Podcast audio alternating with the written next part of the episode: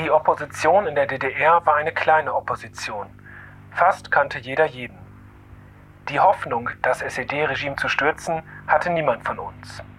Es ging um etwas mehr Luft in dieser miefigen DDR, um etwas mehr Bewegungsfreiheit in der Zwangsjacke. Wir waren eine verschwindende Minderheit ohne Rückhalt in der Bevölkerung.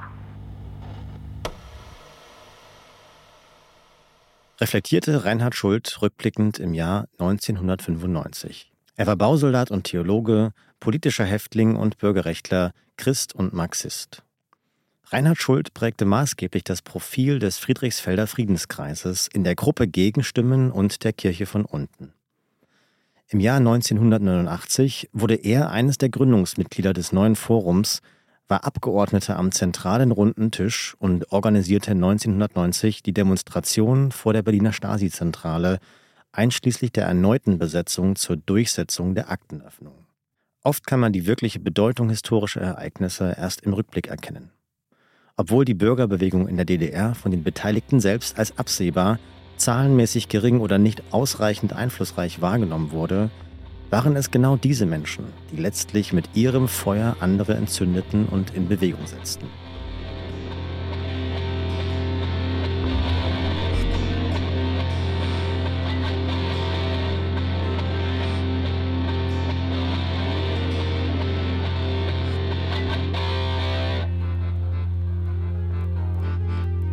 Mein Name ist Friedemann Schreiter und ich begrüße euch zur zweiten Folge des Podcasts Friedrichsfelder Friedensfunken.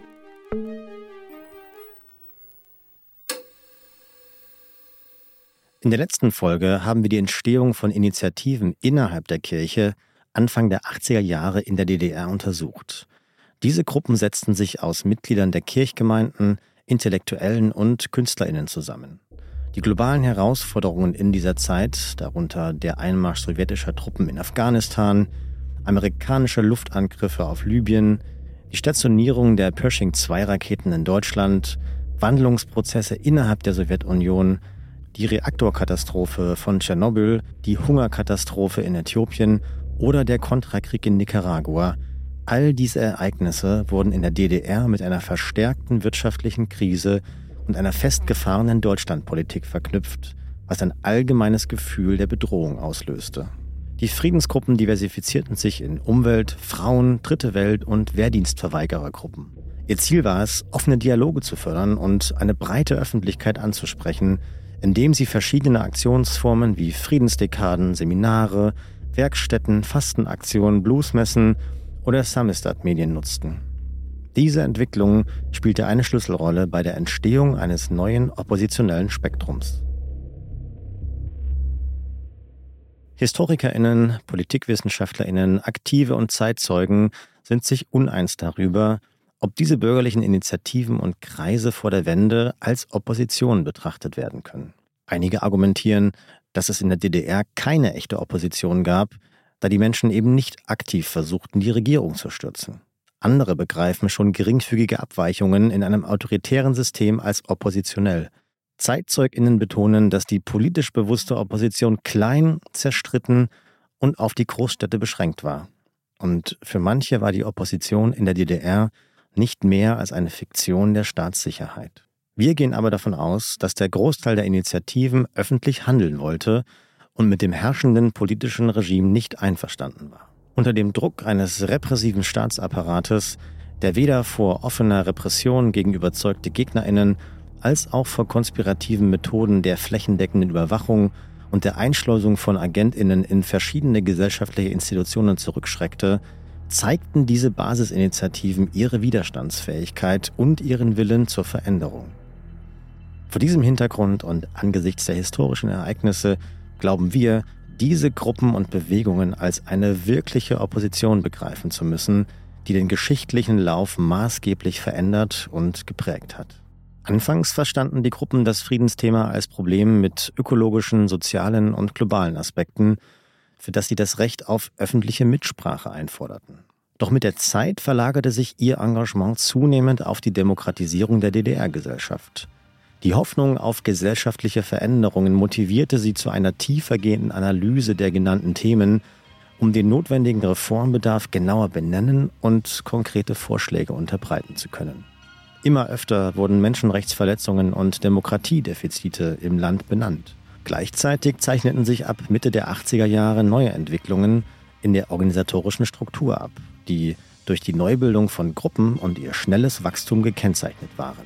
Die Politisierung des oppositionellen Umfelds führte zu vielfältigen Ausprägungen der ursprünglichen Friedensgruppen. Es entstanden nicht nur Gruppen, die sich für Frauenrechte, Menschenrechte und Umweltschutz einsetzten, sondern auch Initiativen zu Themen des globalen Südens, Arbeitskreise etwa, die sich mit Themen wie der Schuldenkrise, der Politik des Internationalen Währungsfonds, der Lage in Osteuropa, dem Afghanistan-Krieg, der Energiepolitik und anderen Themen auseinandersetzten. Doch trotz ihrer Unterschiedlichkeit einte viele Gruppen eine stark antikapitalistische Ausrichtung. Das Ministerium für Staatssicherheit war natürlich auf der Lauer. Es gab eine Dienstanweisung zur Bekämpfung politischer Untergrundtätigkeit heraus. Publikationen des Stasi-Unterlagenarchivs erlauben einen Einblick in diese Zeit. 1984 hielt der Minister für Staatssicherheit, Erich Mielke, eine Rede für MitarbeiterInnen des Ministeriums, in der er auf die wachsende Bürgerrechtsbewegung einging.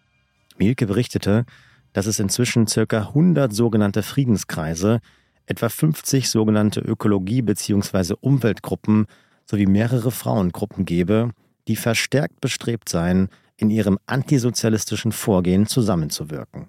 Diese Gruppen würden Friedensseminare, Friedenswerkstätten, Umwelttreffen, Bluesmessen und dergleichen durchführen.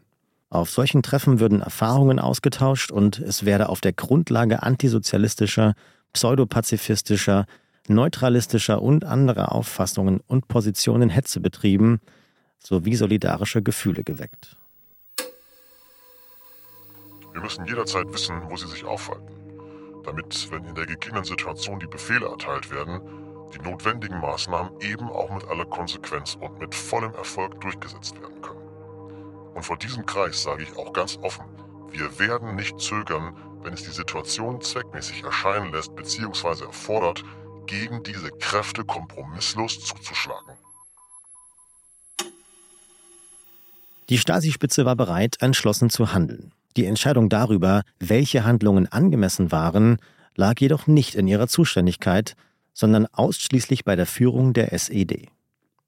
Die Tatsache, dass die Bekämpfung der Bürgerrechtsbewegung politischen Charakter hatte, bedeutete auch, dass die Maßnahmen der Staatssicherheit politischen Prioritäten untergeordnet waren. Die strategische Linie der Partei aber war darauf ausgerichtet, den wachsenden wirtschaftlichen Schwierigkeiten durch Zusammenarbeit mit der Bundesrepublik zu begegnen und dabei politische Zugeständnisse zu machen. Die Bürgerinitiativen erhielten dadurch Rückenwind. Die Parteilinie ermöglichte ihnen Phasen relativer Freiheit, die dennoch weit von dem Bild entfernt waren, das der Staat auf der Bühne der Weltöffentlichkeit von sich zu zeichnen versuchte, als einem Land der bürgerlichen Freiheit ohne politische Verfolgung. Diverse regelmäßige Veranstaltungen trugen Anfang der 80er Jahre dazu bei, die Isolation der einzelnen Gruppen zu überwinden und Netzwerke aufzubauen. Die jährlichen Berliner Friedenswerkstätten und das Dresdner Friedensforum etwa ökologische Seminare sowie das jährliche Treffen landesweit agierender Umweltgruppen ab 1984 im Berliner Ökoseminar. In Jena gab es zu dieser Zeit einen Mittwochstee für Lesben, im Rahmen der evangelischen Kirchentage fand der Frauentag statt und in Dresden gab es ab 1985 das Frauenfest. Das erste Treffen der Friedenswerkstätten fand im März 1983 unter dem Titel Konkret für den Frieden in Ostberlin statt und wurde von Repräsentanten von 37 Friedensgruppen besucht. Wenn auch noch begrenzt, so boten die evangelischen Kirchentage den Gruppen zusätzlich einen Zugang zu einer Öffentlichkeit, die über das eigene Milieu hinausreichte. Die Staatssicherheit reagierte besorgt, da sie die Gefahren erkannte, die sich aus der zunehmenden Verfestigung dieser Strukturen ergaben so kamen dann immer wieder Kontakte zu anderen her. Dann fanden natürlich auch Seminare statt dort, die über Gartenschläger organisiert wurden, als eigentliche Pfarrer der Gemeinde. Und äh, dann auch wieder Kontakte selber zu den Gemeindegliedern, welche vom Gemeindekirchenrat, die waren dann auch mit teilweise beim Friedenskreis mit drin oder am Rand des Friedenskreises, haben auf jeden Fall befürwortet, dass der in der Gemeinde bleiben kann. Rolf Walter aus dem Friedrichsfelder Friedenskreis erinnert sich daran, wie die Beziehungen innerhalb und außerhalb des Friedenskreises aufgebaut wurden. Also es gab ja auch viele Strukturen, die äh, relativ schwierig waren, die man auch äh, gerade so bei so bestimmten Oppositionellen, also sagen wir, Gartenschläger war äh, ein sehr kantiger Mensch, aber es gab dann auch Reinhard Schuld, der äh, sozusagen auch sehr viel die Ostoppositionsgruppen zusammengebracht hatte und versucht hatte, auch eigene Sachen zu machen, der auch dann sozusagen später mit Barry Bohler das neue Forum mit aufgemacht hatte. Äh, der war natürlich auch ein sehr grantiger Mensch und äh, hat auch viele Leute vom Kopf gestoßen einfach, weil er gesagt hat, das ist ein Weichei oder sonst was. Wenn wurde er dann immer gesagt, bist du nicht der Meinung, bist ein Weichei oder irgendwas. Also die haben sich ja dann auch relativ schnell alle in meiner Wolle gehabt, waren dann beleidigt, haben miteinander auch nicht gesprochen, dann irgendwelche äh, von irgendeiner Initiative oder der von der Initiative hat nicht mit dem gesprochen und war ja wie ein Kindergarten teilweise. Und da brauchte man solche Leute wie Schuld oder wie Gartenschläger, die einfach da auch ein bisschen eine Linie reingebracht haben. Obwohl die Gruppen sich gemeinsam gegen die herrschende SED-Bürokratie zur Wehr setzten und solidarisch auf Repressionen reagierten, wäre es irreführend, sie als politisch homogenes Konglomerat zu betrachten. Ein Beispiel dafür ist die Arbeitsgruppe Berufsverbote, die sich 1985 in Friedrichsfelde bildete. Ihr Ziel war es, die Praxis der beruflichen Ausgrenzung politisch auffälliger Bürgerinnen und Bürger zu hinterfragen. Wie sich später herausstellte, waren drei ihrer Mitglieder inoffizielle Mitarbeiter der Stasi, die nur zum Schein Berufsverbot hatten. Sie nutzten verschiedene Methoden, um die Mitglieder der Oppositionsgruppen zu spalten. Dies, zusammen mit den unterschiedlichen Auffassungen der Mitglieder zu Menschenrechtsfragen, führte schnell zu Konfrontationen untereinander, die die Bildung zweier verschiedener Gruppen zur Folge hatten. Beide Gruppen arbeiteten an demselben Problem, standen sich aber kritisch gegenüber. Die eine Gruppe waren, man könnte sagen, die reinen Bürgerrechtler aus der Initiative Frieden und Menschenrechte, die andere die linksorientierte Friedrichsfelder Gruppe Gegenstimmen, die auf umfassendere gesellschaftliche Veränderungen abzielte. Dieses Beispiel deutet schon darauf hin, dass die direkten Beiträge der Staatssicherheit zur Sicherung des Systems vor allem in der Unterwanderung von Bürgerrechtsorganisationen durch informelle Mitarbeiter bestanden.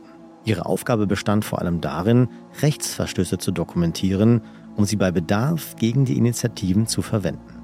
Der Handlungsspielraum der Stasi war durch die drohenden medialen und politischen Konsequenzen des Westens bei offenem Auftreten begrenzt.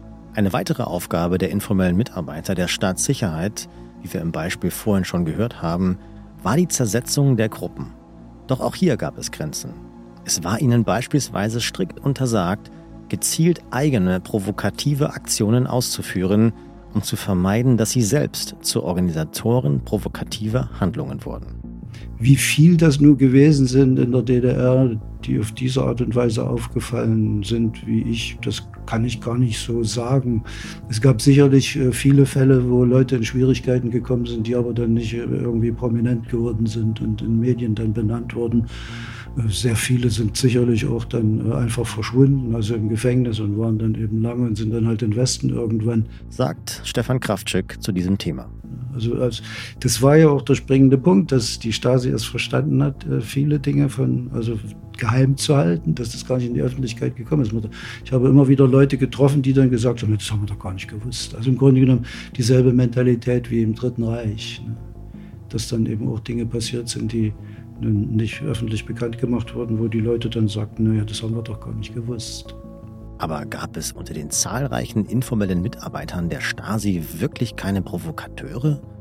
Und wie definiert man Provokation in einer Situation des Untergrundwiderstands gegen eine Diktatur? Das alles war äußerst riskant. Also die haben ja auch eine, einen, einen, Nervengiftanschlag äh, auf uns äh, ausgeführt, unser Auto kontaminiert mit Nervengift. Und das denkst du ja nicht, dass das die Stasi gewesen ist. Du, du, führst das ja überhaupt nicht darauf zurück, dass da irgendwie was, dass die irgendwie auf diese Art und Weise handeln können. Das war dann auch so, dass du, dass du auch nicht ständig daran denkst, äh, dass du überwacht wirst oder so. Da kannst du nicht leben. Aber manchmal denke ich sogar, äh, die Stasi hat das äh, sogar unterstützt, dass ich konkret und direkt werde in, in meinen politischen Äußerungen.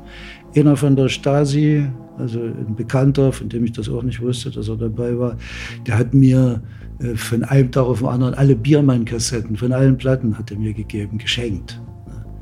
Da denke ich manchmal, die Stasi wollte, dass ich schärfere Lieder singe, um dann eben auch äh, eine Handhabe zu haben, vorzugehen gegen Publikum, gegen Künstler und so weiter. Ne? Vielleicht wollten sie aber auch die, die Situation in der DDR destabilisieren, denn dass es nicht mehr lange ging, wussten die schon. Ne? Wussten die schon. Das sind, sind gewagte Thesen, aber ich halte alles für möglich. All dies war weder den Kirchenvertretern noch den Mitgliedern der oppositionellen Gruppen damals bekannt. Es sei denn, sie waren selbst inoffizielle Mitarbeiter der Stasi.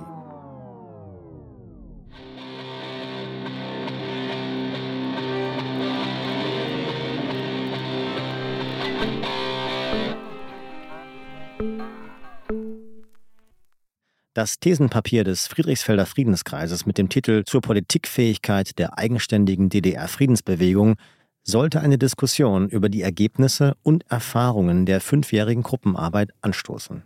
Das Papier kritisierte die mangelnde Politikfähigkeit der Friedensbewegung, die sich oft auf individuelle Lösungen konzentriere und keine gesamtgesellschaftliche Perspektive verfolge.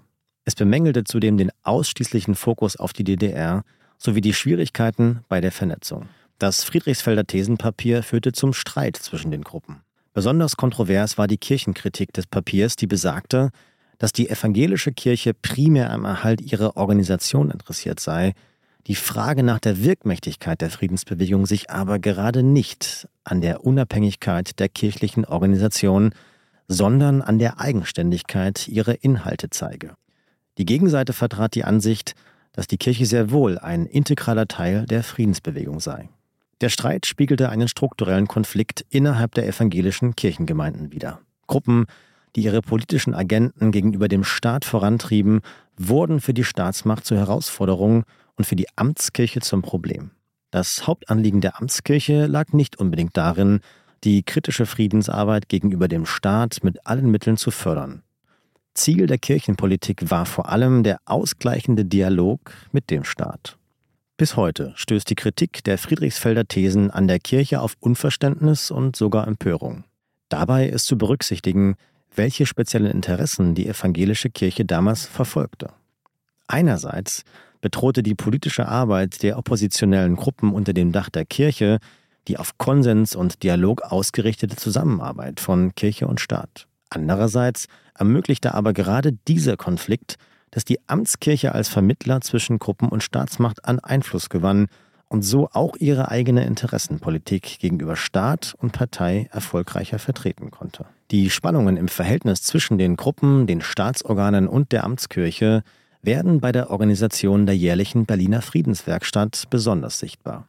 Bei dieser eintägigen Großveranstaltung kamen oppositionelle Gruppen zusammen und gestalteten ein Programm, bestehend aus Gottesdiensten, künstlerischen Darbietungen, Ausstellungen und politischen Diskussionen. An der zweiten Friedenswerkstatt 1983 unter dem Motto Frieden pflanzen nahmen etwa 3000 Teilnehmer teil, darunter auch Gäste aus der westeuropäischen und der westdeutschen Friedensbewegung.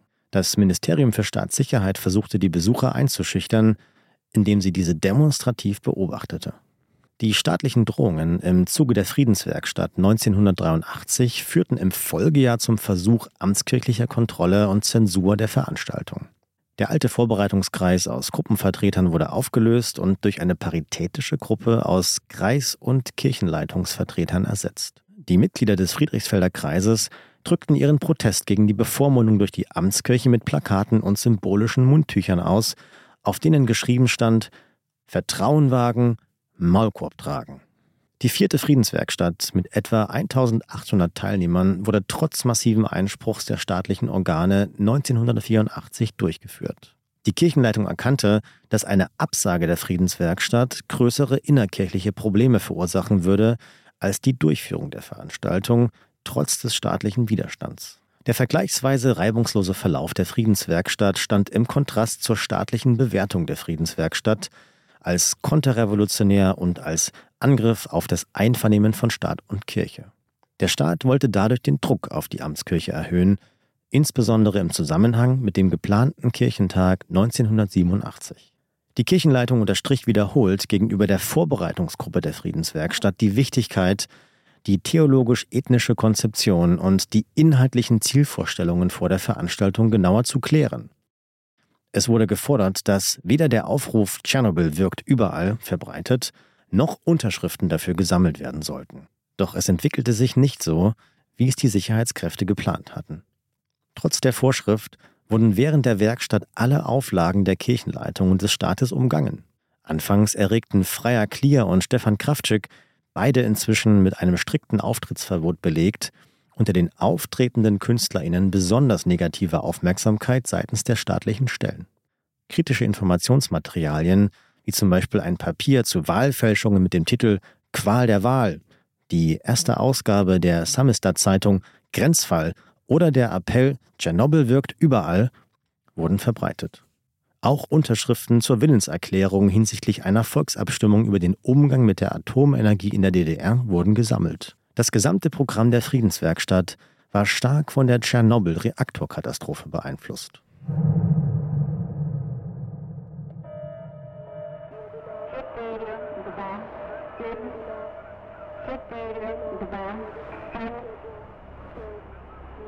Der Reaktorunfall zeigte, wie Umwelt, Wirtschaft, Politik und Gesellschaft miteinander verbunden waren.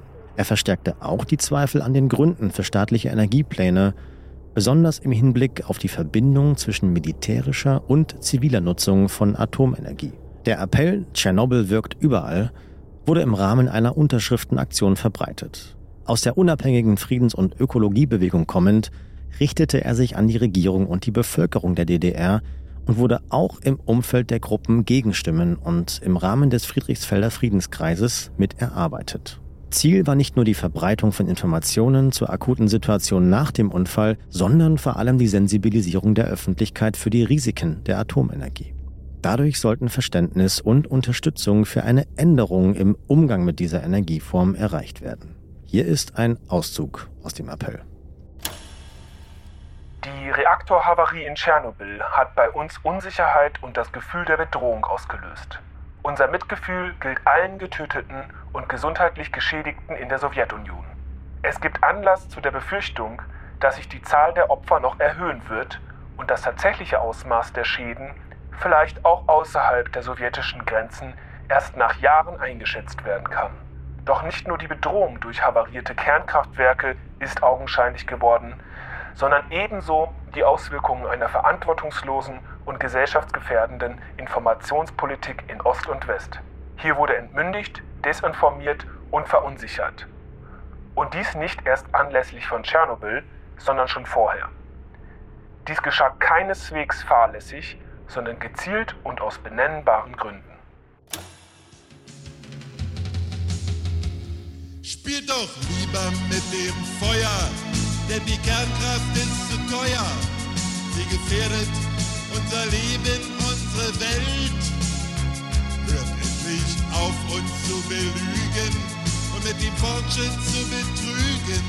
Ihr gebt erst endlich Ruhe, wenn der letzte Baum, das letzte Tier, der letzte Mensch, der geht zum Opfer. Fällt. Natürlich wurde die Verbreitung solch kritischer Materialien auch dadurch befeuert, dass die staatliche Verbotspolitik gegenüber der Kirche verschärft wurde und die Kirchen immer mehr Kompromisse mit dem Staat eingehen mussten. Ein Auszug aus dem Stasi-Befehl zum Vorgehen gegen die Initiatoren des Appells zeigt dies deutlich. Es sind folgende Aufgaben durchzuführen. Einleitung politisch-operativer Maßnahmen zur Aufklärung und Kontrolle der als Unterzeichner des Appells bekannt gewordenen Personen. Einsatz von IM und anderen operativen Möglichkeiten und Mitteln des MFS, um eine Verbreitung des Appells in der DDR und im Ausland zu unterbinden. In geeigneter Weise ist auf kirchenleitende Personen Einfluss darauf zu nehmen, dass innerkirchliche Druckerzeugnisse und Kirchenzeitungen sowie geplante kirchliche Veranstaltungen wie zum Beispiel die Friedenswerkstatt und die Synode der Vereinigten Evangelisch-Lutherischen Kirche politisch nicht missbraucht werden.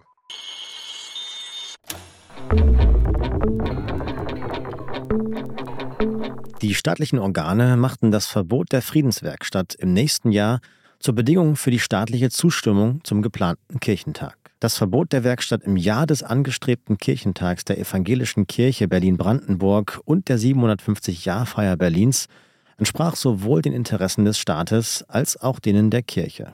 Letztere strebte einen möglichst konfliktfreien Verlauf ihrer Großveranstaltung an, der vorwiegend vom Wohlwollen des Staates abhing. Der Beschluss über die Absage der Friedenswerkstatt wurde von dem Generalsuperintendenten Günter Krusche in einem offenen Brief begründet. Dabei wurde argumentiert, dass das Niveau in den letzten Jahren gesunken sei, der kirchliche Charakter nicht mehr gewahrt werde und es nicht mehr tolerabel sei, dass improvisierte oder kurzfristig erstellte Beiträge auf der Werkstatt öffentlich würden. An diesem Punkt wird die Verschiedenheit der Gruppen besonders deutlich, da sie alle unterschiedliche Positionen zur Zusammenarbeit mit der Kirche vertraten und in unterschiedlichem Maße für radikale Maßnahmen bereit waren.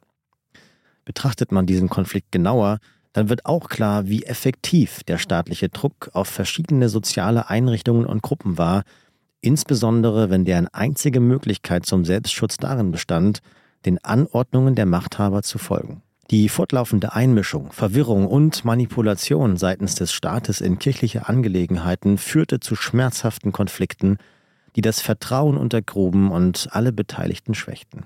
Angesichts der restriktiven Haltung der Kirchenleitung distanzierten sich die meisten Berliner Gruppen von der Friedenswerkstatt.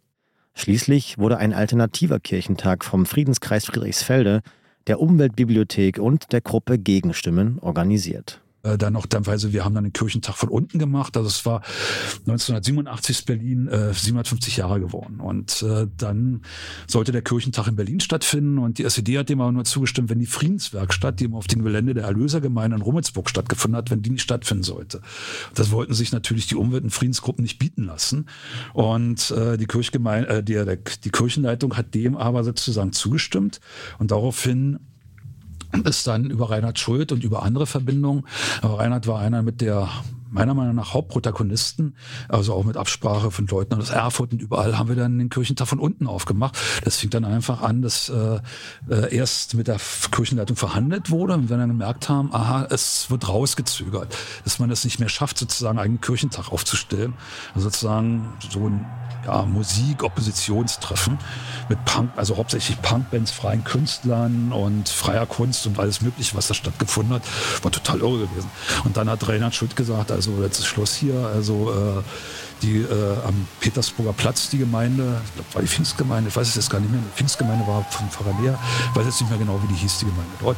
Er hat gesagt, also jetzt Schluss hier, wir besetzen die Kirche, wir bohren es auf. Entweder schließt er uns das Tor auf, kam mit einer Bohrmaschine an. Die Bohrmaschine hatten früher keine Akkus.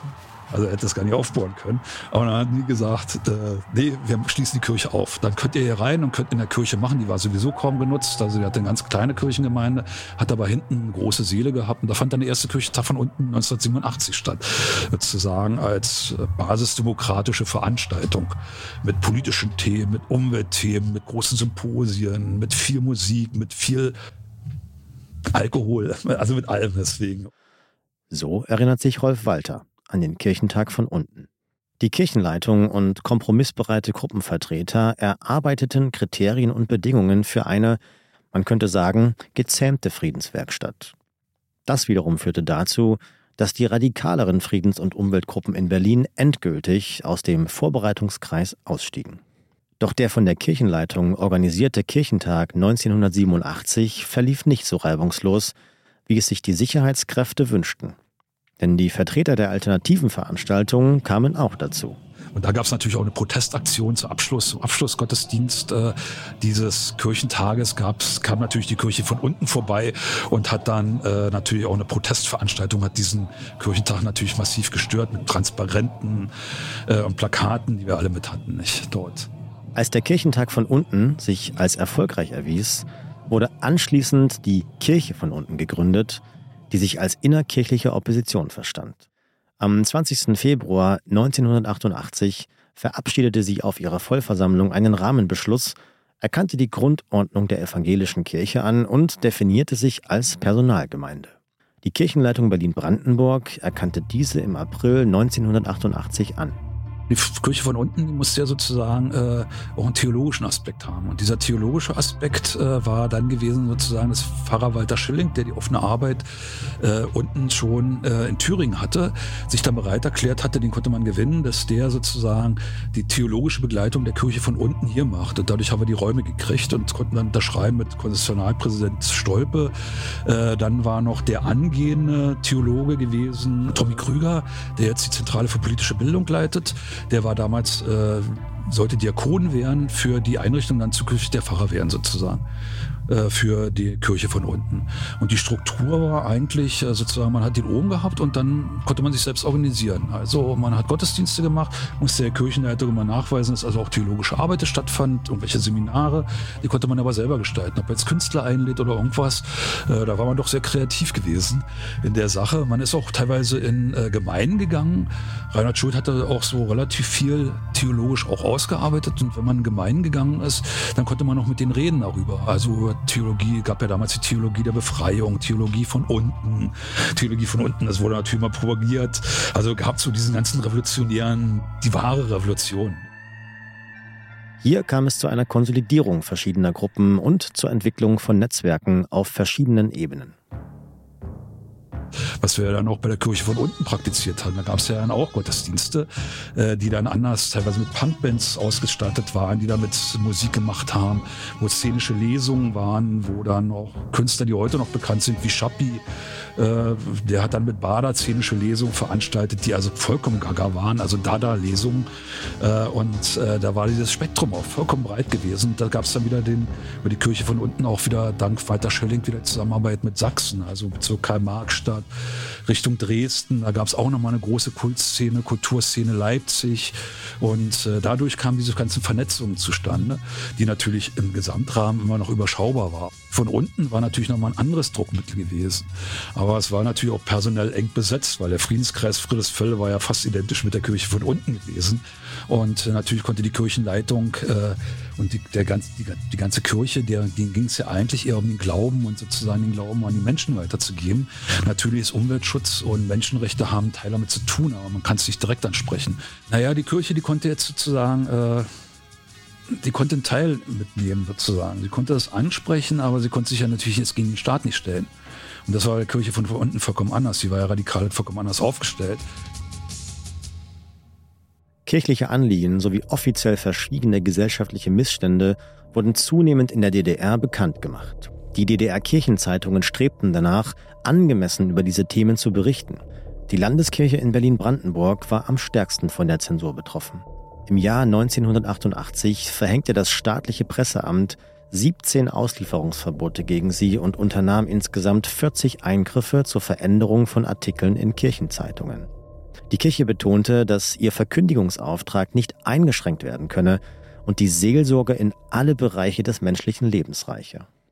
Rolf Walter, der unter anderem als Fotograf die Aktivitäten der Gruppen dokumentierte und dessen Fotos aus dieser Zeit wir uns im Archiv der Robert Havemann Gesellschaft anschauen konnten, sagt dazu, habe dann für die Kirchenzeitung fotografiert. Die Kirche ist sie damals, war eine Wochenzeitung gewesen, die mit der Redaktion damals von Herrn Thomas und Bettina Röder dann auch eine bestimmte Offenheit in Themen gewagt hat äh, und Sachen angesprochen hat. Dann haben gesagt, die Artikel kommen da nicht rein oder die Fotos dürfen da nicht rein. Und dann hat die Kirchenzeitungsredaktion gesagt, dann bleibt die weiß. Und dann haben die die weiß gedruckt, nicht? Und das war dem Staat natürlich noch ein größeres Dorn im Auge. Und so haben sich auch Sachen sozusagen, hat man auch Grenzen einfach weiter nach außen verschoben und konnte seine Spielräume erweitern, nicht? Das war ganz wichtig gewesen. Das Verbot des Abdrucks der Passage hilft, dass durch die Beratungen der Prozess der Umkehr und Erneuerung in unserem Land gefördert wird, führte dazu, dass kirchliche Mitarbeiter zu einem Schweigemarsch aufriefen vom Ostberliner Konsistorium in der Neuen Grünstraße zum DDR-Presseamt. Während des Marsches wurde ein Schild in Form eines Kreuzes mit der Aufschrift Gegen die Verbotspraxis hochgehalten. Schließlich wurden alle 150 Demonstranten festgenommen und am Abend wieder entlassen. Ostberliner Zeitungen berichteten am Folgetag unter der Überschrift Personen wurden verwarnt, dass die Volkspolizei eine Gruppe von 80 Personen festgestellt hätte, die öffentlich gegen staatliche Ordnungsmaßnahmen aufgetreten sei.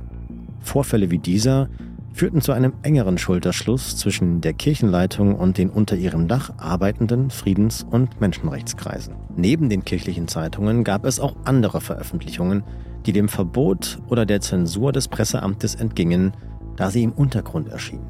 Das waren die handgedruckten Samistat-Publikationen der oppositionellen Gruppen.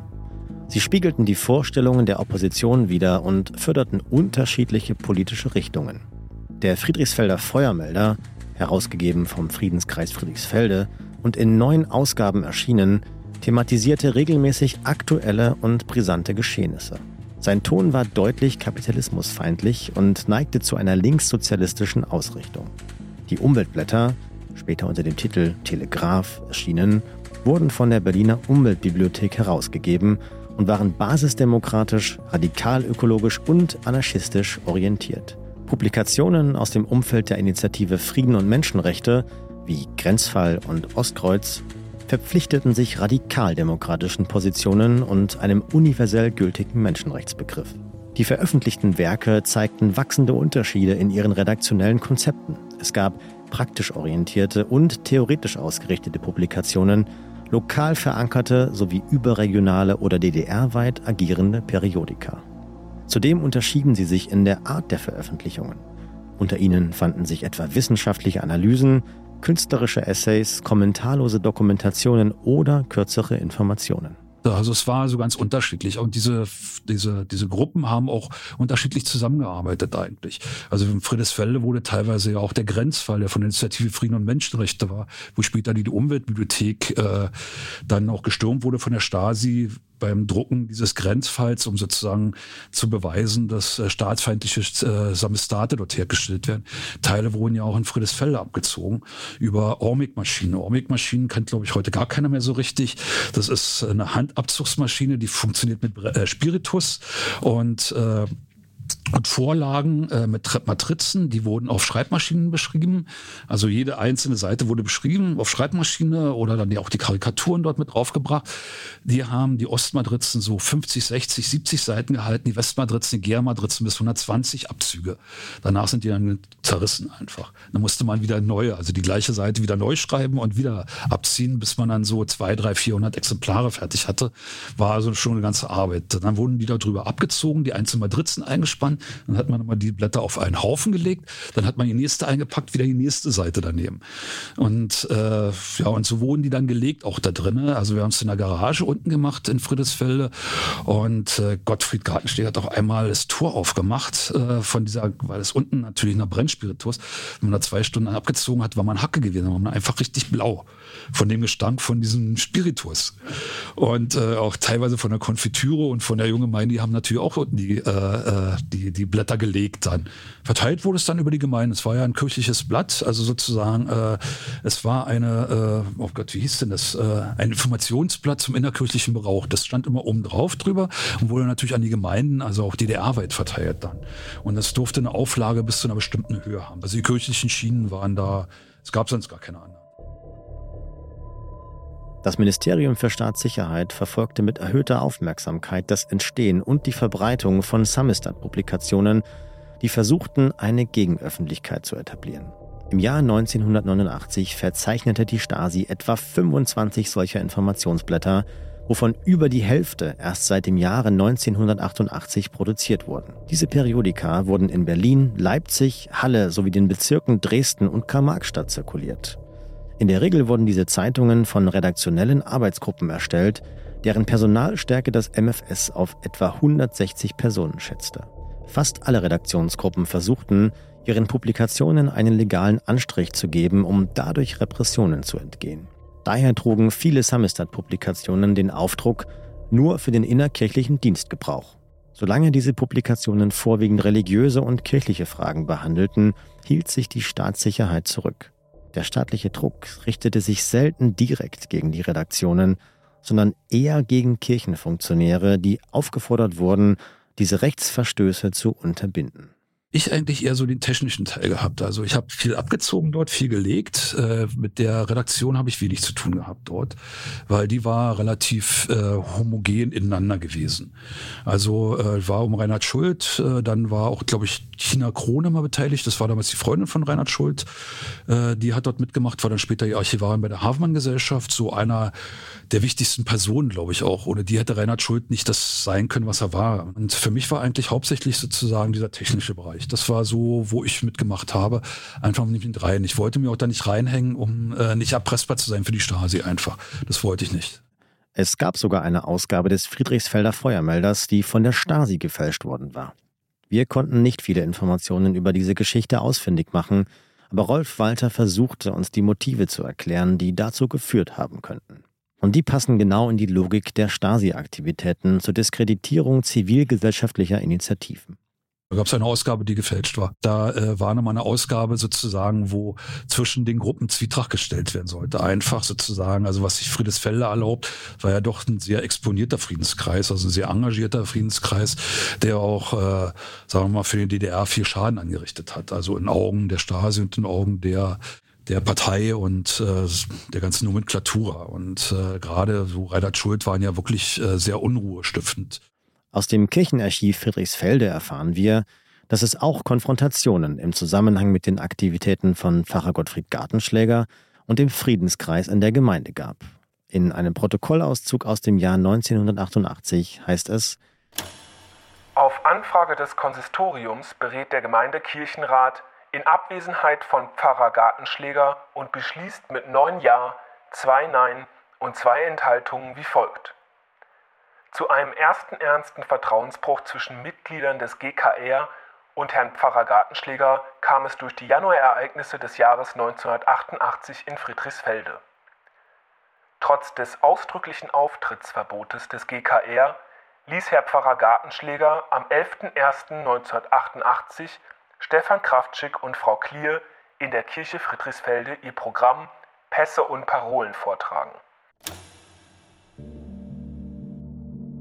1985 habe ich Berufsverbot bekommen. 1981 habe ich den Chanson-Wettbewerb gewonnen für hervorragende künstlerische Gesamtleistung. Ne?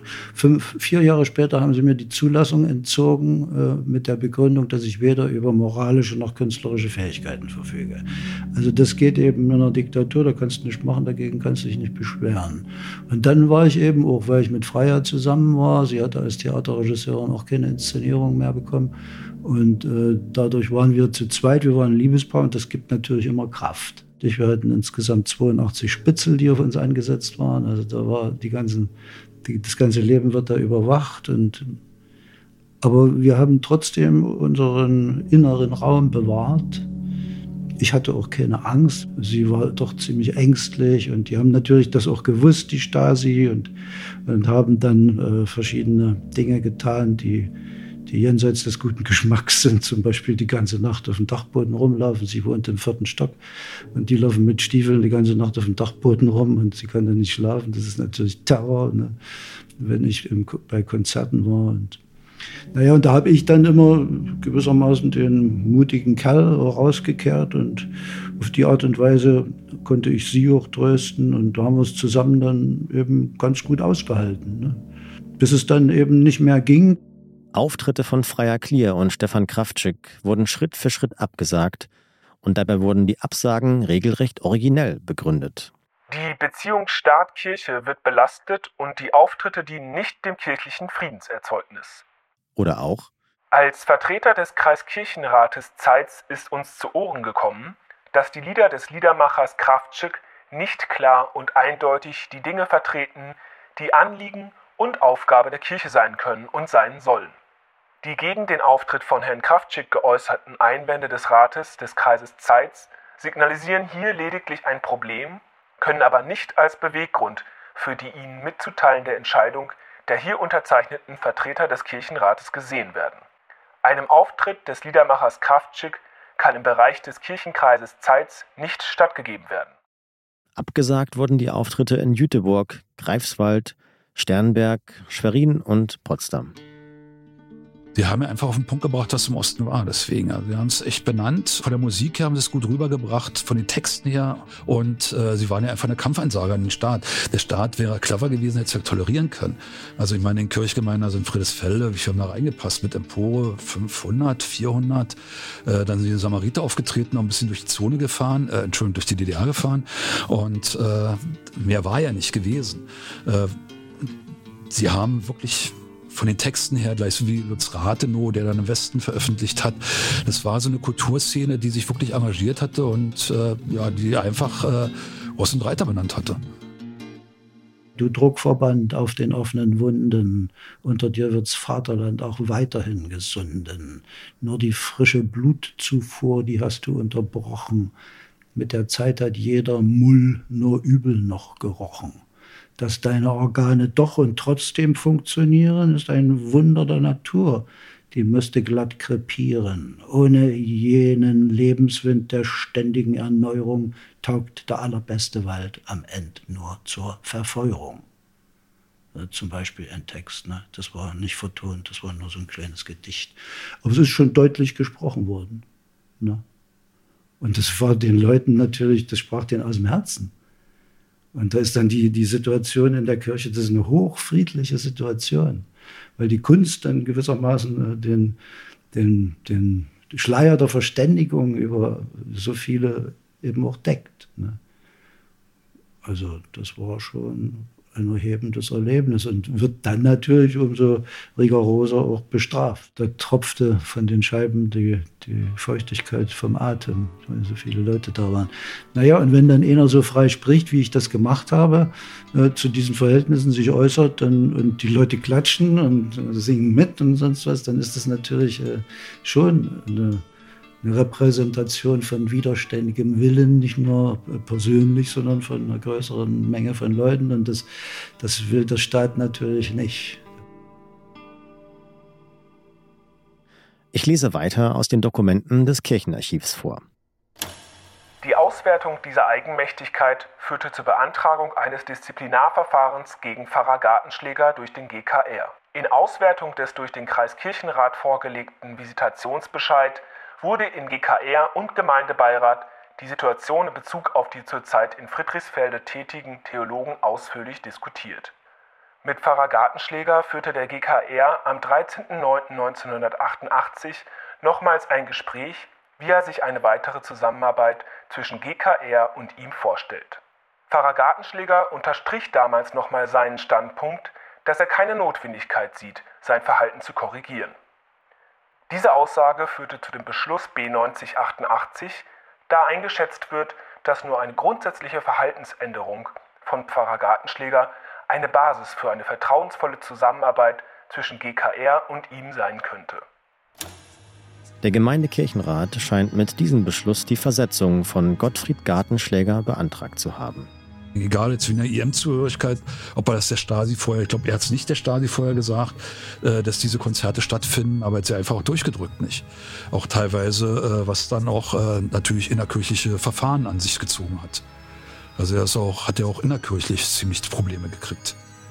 Deswegen dann später auch die Solidaritätsbekundung ein Teil der Gemeinde mit Gottfried Gartenschläger, wo dann gibt es auch Fotos bei der Havemann-Gesellschaft, wo Leute dann sozusagen vor dem Konsistorium mit ihrem, mit ihrem Hund, mit ihrem Dackel äh, auf einem Stuhl sitzen, so eine 80-jährige Oma oder einem Rollstuhl mit den Transparenten dahinter und die Kirchenleitung angeklagt haben. Also Gartenschläger war ja wirklich eine sehr strittige Person und die Gemeinde hat sich ja darüber aufgespalten. Deswegen, es gab Befürworter, es gibt natürlich auch Gegner und äh, das hat ja mit hinzugeführt, dass also sozusagen und Teil der Gemeinde dann auch vor dem Konsistorium äh, noch zu DDR-Zeiten äh, Protestaktionen gemacht hat mit Plakaten und äh, äh, für Gartenschläger demonstriert hatte. Und, und äh, die haben dann, ich weiß jetzt nicht mehr, wie der Pfarrer danach hieß, äh, haben dann auch noch einen anderen Pfarrer mit reingeholt dort, der dann auch noch tätig wurde. Insgesamt waren es, glaube ich, drei Pastoren, die dort waren dann insgesamt in Friedesfelde und Gartenschläger war davon einer gewesen. Und äh, bei den anderen war das einfach eher sozusagen der theologische Aspekt, der da im Vordergrund zu stehen hatte und nicht diesen, diesen ganzen Friedenskram.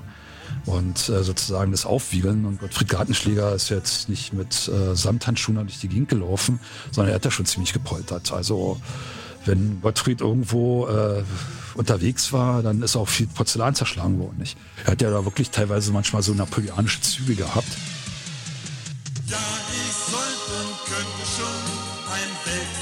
Weltverbesserer sein. Einer, der nicht, was er sagt und heimlich trinkt den Wein. Einer, den nicht wir beherrscht, nach Vergnügen Ruhm gewinnt, der die Lügen auch so nennt und nicht versieht mit tiefem Sinn.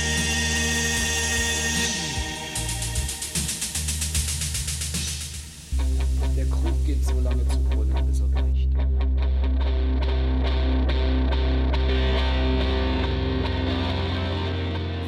Die nächste Folge mit dem Titel Flammen könnt ihr in einer Woche auf allen bekannten Plattformen hören. Dieser Podcast hätte nicht ohne Hilfe entstehen können. Viele engagierte Menschen, Historikerinnen und Zeitzeuginnen haben zu seinem Gelingen beigetragen. Sie haben ihr Wissen und ihre Erinnerungen an diese Zeit an uns weitergegeben und somit erst möglich gemacht, dass wir euch hier die Geschichte der Friedensbewegung in Friedrichsfelde erzählen können. An dieser Stelle möchten wir einen ganz besonderen Dank an unsere Gesprächspartner Rolf Walter und Stefan Kraftschick aussprechen, die ihre ganz persönlichen Erfahrungen und Gedanken mit uns geteilt haben. Bedanken möchten wir uns auch beim Archiv der Robert Havemann Gesellschaft, das uns bei der Recherche unterstützt hat und uns wertvolle Materialien aus dem Nachlass von Gottfried Gartenschläger für unsere Produktion zugänglich gemacht hat. Wir danken auch den vielen Organisationen und Forscherinnen, die sich seit vielen Jahren mit der Aufarbeitung der DDR beschäftigen und die Ergebnisse ihrer Arbeit öffentlich zugänglich machen. Wenn ihr Fragen zu bestimmten Quellen unserer Recherche habt, Kommentare zu den Inhalten des Podcasts oder euer Wissen mit uns teilen möchtet, dann schreibt uns gerne. Zusammen mit der Nachbarschaftsinitiative wir.de wollen wir nicht nur von den EinwohnerInnen und lokalen Gemeinschaften Friedrichsfeldes erzählen, sondern vor allem mit ihnen ins Gespräch kommen und von ihnen lernen. Jeder, der einen Beitrag zur Vielfalt der Perspektiven in unserem Projekt leisten möchte, ist daher herzlich willkommen. Unser Ziel ist es, eine lebendige Erzählung zu schaffen, die die reiche Geschichte von Berlin-Friedrichsfelde aus verschiedenen Blickwinkeln beleuchtet. Hier ist Friedemann Schreiter für den Podcast Friedrichsfelder Friedensfunken. Dieser Podcast ist Teil des Projekts Wir sind Friedrichsfelde, der Nachbarschaftsinitiative wir.de, gemeinsam mit dem Studio Talk und unterstützt vom Bezirksamt Lichtenberg. Eure friedvolle Teilnahme zählt. Wir freuen uns, wenn ihr unseren Podcast teilt und uns Bewertungen, Likes oder Kommentare dalasst. Taucht ein mit uns in vier Episoden voller Rebellion und Friedenssehnsucht.